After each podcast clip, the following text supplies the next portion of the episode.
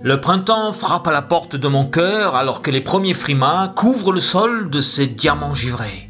Dans cet instant immaculé, il y a ainsi plus de richesse que partout au monde dans cette clairière bordée de la nacre mousseline de l'écume des ruisseaux qui la bordent. Le clapot se mêle au silence de l'instant transformé en éternité. Le royaume des cieux s'est approché et c'est dans le souffle léger du soir que je perçois la présence du changement des saisons et le craquement de la charpente de ma vie.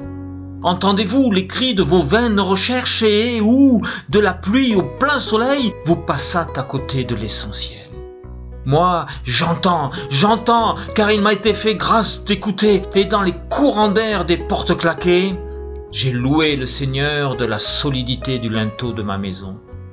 Les Hébreux aussi louaient Dieu d'avoir entendu l'importance d'une solide charpente, et ce n'est pourtant pas de joie qu'ils joignirent les arches des portes de leur servitude.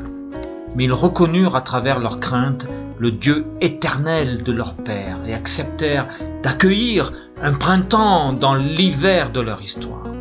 Que ce soit pour sa maison ou pour sa relation à Dieu, une charpente, pour solide qu'elle soit, ne tient que sur des fondations éprouvées. Ainsi, plus que ce que tu fais, c'est bien ce que tu vis dans ta louange personnelle qui fortifie le roc avec lequel tu bâtis. Souviens-toi de Moïse. Il lui avait été donné de demander de l'eau au rocher, pas de jouer au sourcier, quand bien même il obtint ce que le peuple réclamait. Ainsi, dans nos vies, nous sommes pleins de ce genre de peuple intérieur qui réclame sans cesse quelque chose à satisfaire.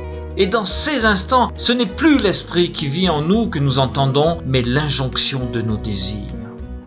Es-tu sûr que seuls tes désirs sont ce qu'il y a de mieux pour toi? Si ta réponse est affirmativement oui, sois attentif et constate que tu as probablement fait un pas de trop et que tu n'es plus sous le linteau. Peut-être alors entends-tu craquer et se fendre ta charpente, tout comme Jésus sentit probablement les clous le transperçant pour nos péchés, rompre le bois maudit et y inscrire tes péchés. Et pourtant, il t'a sauvé. Entends alors son souffle dans le jardin givré de ton cœur.